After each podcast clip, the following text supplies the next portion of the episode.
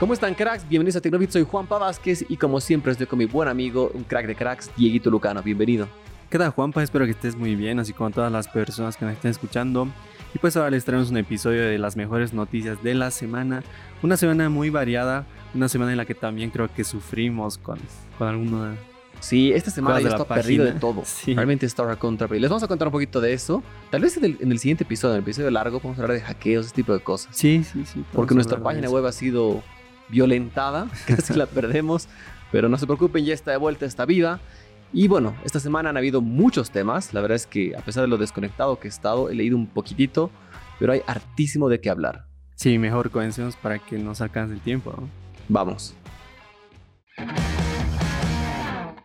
Mira, la primera vez que usé una computadora, si mal no recuerdo, era por el 96, algo por ahí.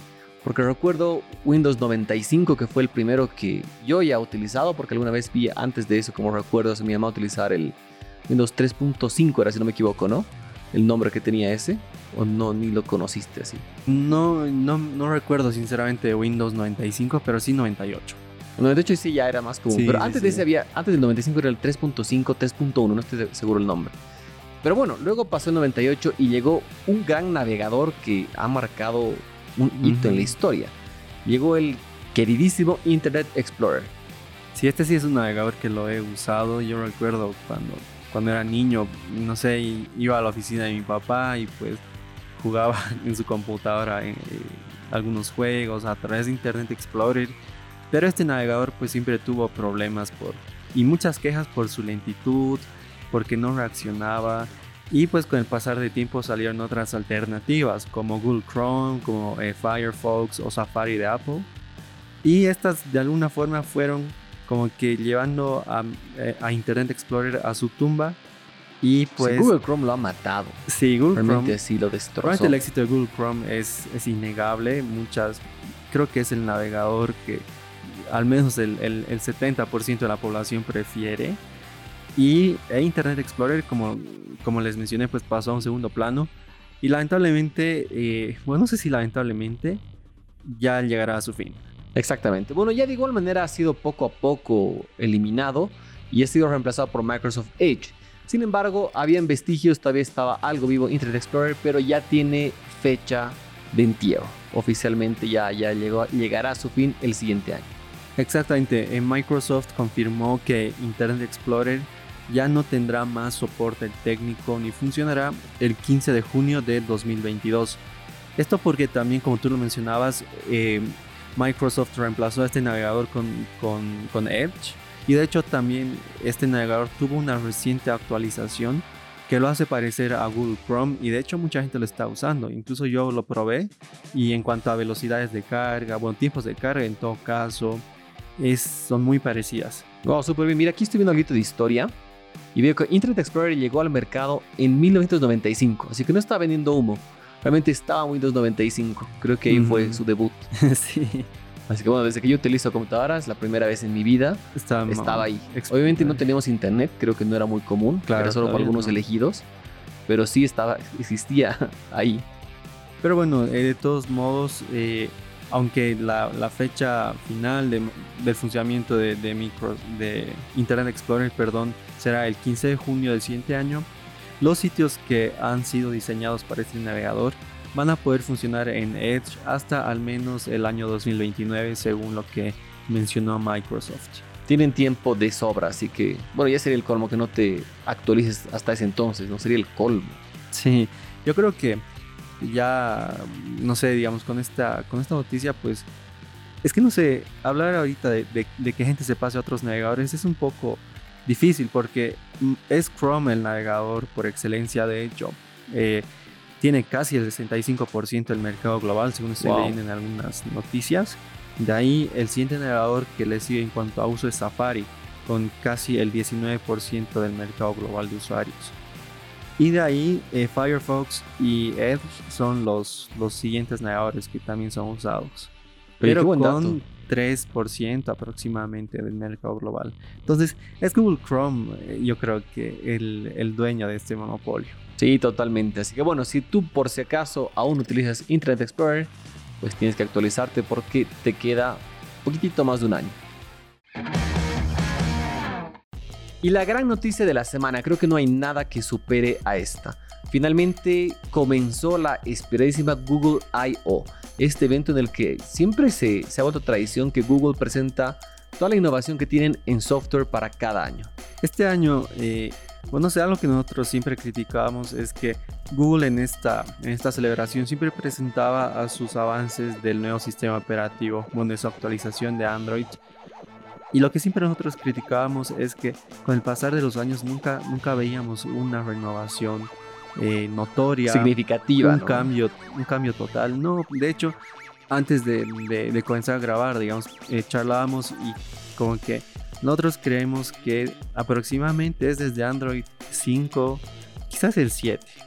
Eh, hasta ahora, hasta Android 11, que, que realmente no tiene un, un, gran lavado de cara, el sistema no tiene nuevas, no tiene nuevas funciones o funciones de las que nosotros nos podamos dar cuenta, ¿no? Claro, que digas, wow, esto está súper cool. Claro, que no, perdieron no, eso. No existe una renovación eh, notoria.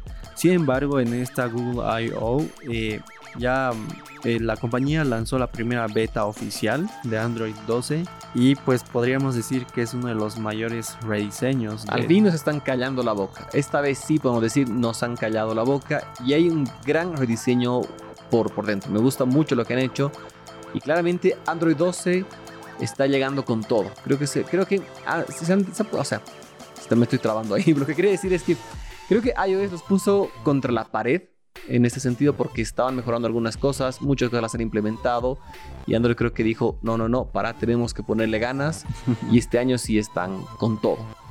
De hecho, eh, uno de los cambios más importantes de los últimos años en Android fue la llegada de Material Design. Si no me equivoco, esto fue en Android, en Android 8, quizás, no estoy muy seguro. Sí, en, mira, no me acuerdo la versión de Android, pero en año tiene que ser el 2014-15. Ya por de hecho diría 2015, ¿sabes por qué? Incluso la línea gráfica cuando Tecnobit era una revista impresa cuando salió, me basé en los colores de Material Design. Así que, y eso era 2015, entonces tiene que ir por ese año. Claro, más o menos eh, es por ahí que, que, llegó este, esta gran renovación de Android, pero es de, eh, no sé, esta se mantuvo, ¿no? Ah, mira, aquí veo, ya tengo el dato. El, gran, el anterior rediseño que tuvieron fue el 2014 con la versión Lollipop. Lollipop. Lollipop es, la, es Android 5, ¿no? No estoy seguro. Sí, Android, 5. ¿Sí estás? 5. Es Android 5, sí. Pero de ahí, como lo mencionábamos, pues no tuvo un, gran rediseño hasta ahora. La primera beta de, de Android 12 se basa, bueno, se enfoca más que nada en este gran rediseño de la interfaz. Mantiene algunas líneas de, de Material Design, pero ahora se denomina Material U. Está súper cool, me gusta mucho Esta Es una evolución de Material Design que realmente eh, me llama mucho la atención. De hecho, a mí me gusta bastante. Siempre creo yo que eh, Android puro como tal ha tenido, eh, bueno, ha tenido un buen diseño. Y la verdad es que yo nunca he usado un teléfono de Google, pero con este rediseño de Android 12, yo me animaría a comprar uno. Yo utilicé el Nexus 5. Fue el mm. único que utilicé por buen tiempo. Por necesidad, pues no es que lo, no es que lo quería, literalmente fue necesidad pero bueno, me gustó mucho, fue una experiencia buena. Es súper cool que ahora está llegando y finalmente este rediseño que está basado en ti. Material U, el U viene de tú. Básicamente estás centrado en eso. Porque tú vas a poder personalizar y el teléfono creo que ahora va a ser más tuyo que nunca. Probablemente puedes cambiar todo en base a, a, tus gustos. Me gustó lo que, que me pareció contra cool por ejemplo, tú pones una foto a fondo de pantalla y automáticamente Google va a elegir los colores y la paleta de colores ideal en base a esa foto. Sí, eso me parece. Así todo se va a ver súper bien. La verdad es que muy buen trabajo. Imagino que están, han trabajado mucho en esto. Ah, Así que... En teoría son casi todos los elementos de la interfaz los que van a tener un rediseño. Y eh, al menos son los Google Pixel los que más van a poder disfrutar de estas novedades. Habrá que ver cómo trabajan los otros fabricantes con sus, con sus propios launchers. Eh, esta nueva versión de Android. Esperamos que tengan un gran rediseño como este. Espero que sí. Mira, generalmente de los primeros equipos en tener Android 12 fuera de los Pixel eran los Mate de Huawei. Ahora, tras la ruptura de amistad entre ellos, no sé quién será. El año pasado fue uno de Xiaomi eh, también se esperaban renovaciones con los Note, pero este año no va a haber Note, así que realmente no sé cuál será el primer teléfono no Pixel que tenga esta interfaz. Posiblemente sea un OnePlus, es muy probable. Ah, podría ser, ¿no? Un, 9T, Ujú. 9T, sí, 9T. No, el 9, el 9 Pro, estos. Sí, algo así podría ser. De Pero bueno, todos- veamos. De todos modos, la beta, esta beta que ya salió, eh, puede ser instalada en los Google Pixel, pero del 3 en adelante. De ahí ya eh, habrá que ver, habrá que esperar hasta septiembre más o menos, que es cuando sale la versión oficial de- del sistema operativo, del nuevo sistema. Así que esperemos. Por otro lado, en este evento de la Google I.O., ya que vamos, estamos hablando de esto, sigamos en el, en el mismo tema, han presentado muchas más cosas y novedades. De hecho, ¿tú viste el evento o no? No, no, de hecho yo no sabía que, que se a mí, a mí se me ha pasado y justo con ese tema de- de- del hackeo de la página está totalmente perdido y me enteré un par de horas después, así que luego, luego vi gran parte de este evento. Y justamente han hablado de muchas cosas de inteligencia artificial, como... Bueno, eso creo que se podría hablar en otro episodio, pero han mostrado muchas cosas realmente increíbles que dices, la verdad es que están en el futuro estos amigos. Ujú.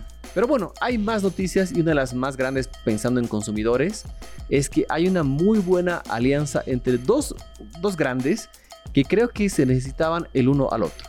Realmente sí o sí se necesitaban. Así que Samsung y Google se han aliado para optimizar y finalmente trabajar con Wear OS. Claro, eh, este es el sistema operativo de los relojes, de los relojes inteligentes. Samsung en sus inicios sí usó al sistema para relojes de Google, que en esos momentos creo que era Android Wear. Exacto. Exacto, pero de ahí se pasó a Tizen, su propio sistema, el cual a nosotros nos gusta, al menos nos parece un buen sistema operativo. Sin embargo, el gran problema que Samsung siempre tuvo con Tizen es que no podía atraer a los desarrolladores para que eh, no se generen nuevas aplicaciones para el sistema operativo. Es por esto que eh, se decía que ya Samsung iba a, a volver al sistema de Google para relojes, a Wear OS en este caso, y pues esto ya se hizo oficial. Se dice que los siguientes relojes que llegarán con este sistema eh, de Samsung serán los Galaxy Watch 4. Según los rumores van a ser tres nuevos relojes, Wow. no sabemos, pero eh, habrá que esperar, ¿no? Habrá que esperar las noticias. Samsung no confirmó eh, si, si serán estos relojes realmente, Sería lo más esperado. pero eh, o un nuevo Active quizás. un, un nuevo Active es muy probable, pero la alianza entre Google y Samsung ya, ya es una realidad. Así que lo más seguro es que ya no volvamos a ver a Tyson en, en algún reloj. Es muy probable. Sí, sí, yo creo y que lo van a yo eliminar. creo que de alguna forma también esto como que deja en vilo al futuro de los relojes con Tyson, ¿no? Habrá que ver qué es lo que pasa con estos.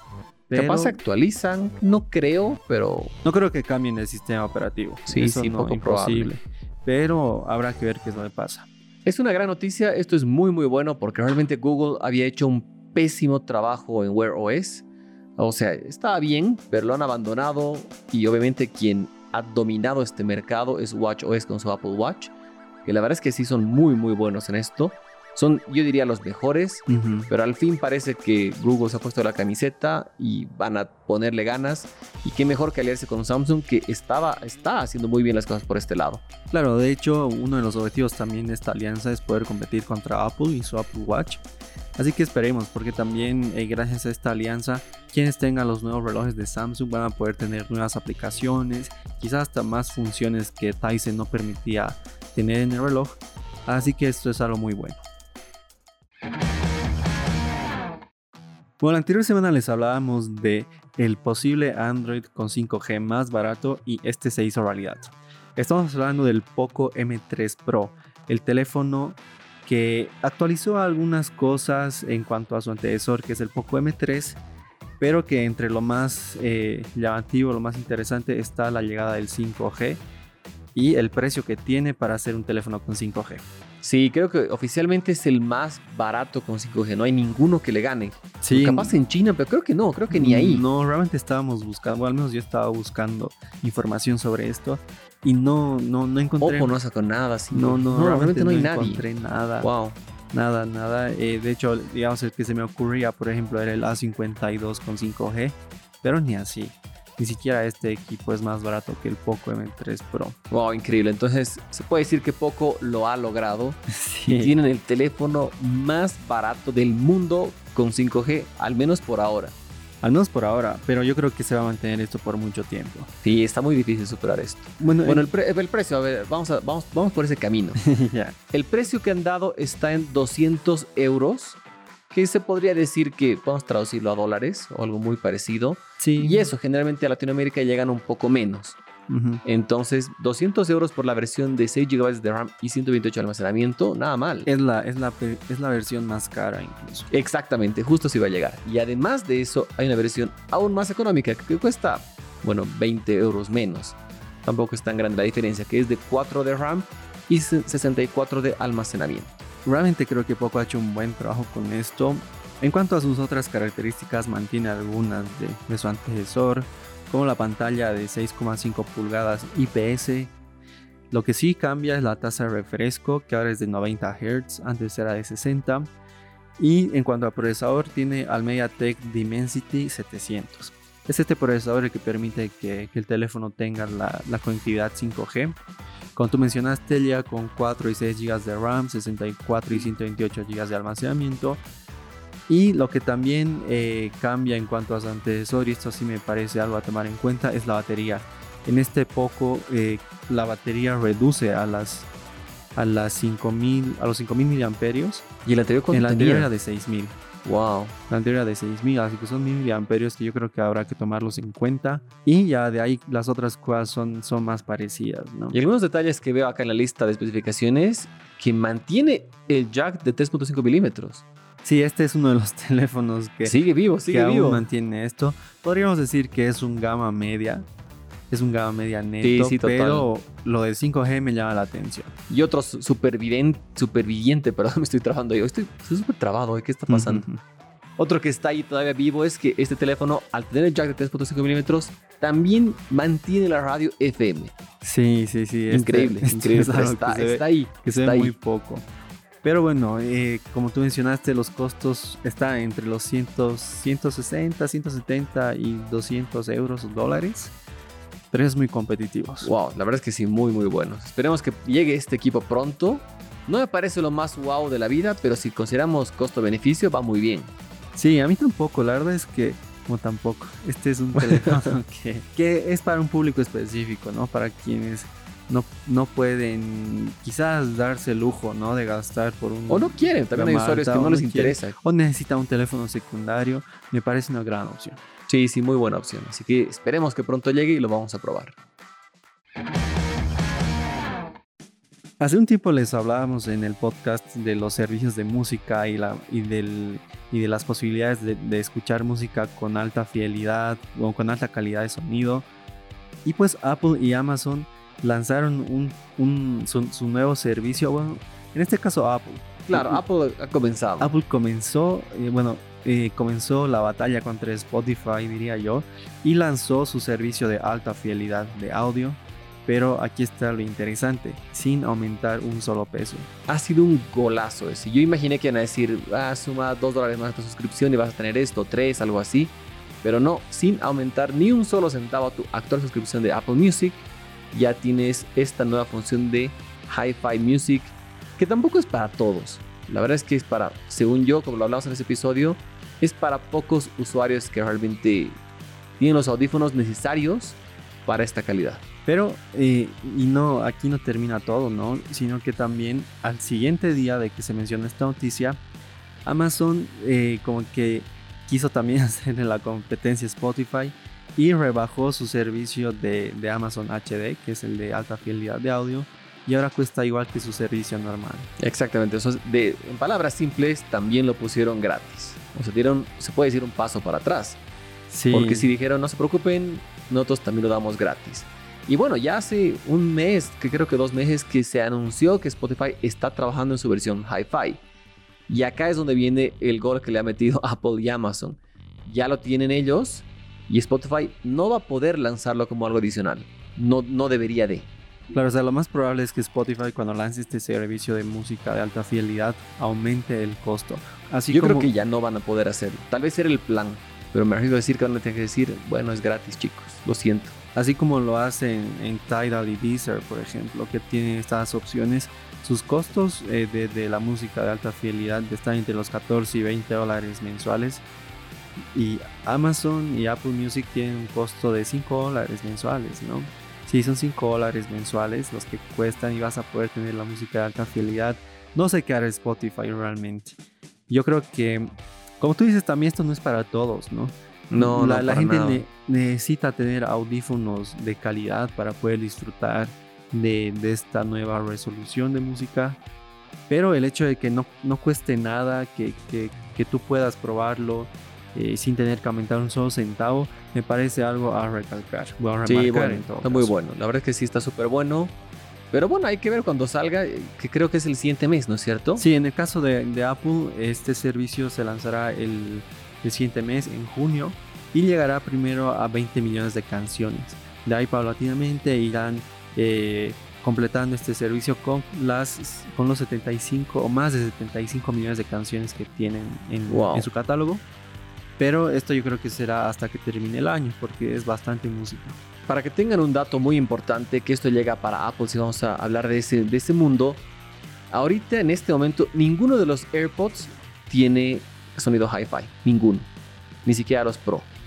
Claro. Así que esto pues va por otro lado, pero sí los audífonos grandotes, los de carterita, los, los- los de que cuestan 550 dólares de Apple, esos sí tienen calidad hi-fi. Bueno, pero en teoría eh, vas a poder disfrutar de este sonido, bueno, de esta calidad en los AirPods Pro y en los AirPods Max. Que- pero no son certificados hi-fi, Mm. o En- sea, va- según, va por ahí. según lo que, lo que dicen, sí. En los que no vas a poder hacerlo es en los AirPods de primera generación. Y yo creo que los Mira, de mira, ahí tenemos también. debate. Yo, según yo, no son. Voy a revisar, pero Habrá que ver, habrá que ver también. porque- sí, sí, sí. ¿Y con qué tipos? Si realmente necesitas unos audífonos con certificación Hi-Fi, yo no creo, sinceramente. Pero esperemos. A, Es que si quieres disfrutarlo, esa es la única forma. No tienes otra chance. Y algo, una, una noticia interesante que también han dado a entender, no está muy en vivo la información, de que va a estar disponible también para otros, otras marcas de audífonos, no solo las de Apple, Claro, eh, de hecho también van a estar disponibles para audífonos Beats, por ejemplo. que igual son de ellos. Claro, que, que tengan los chips H1, si no me equivoco.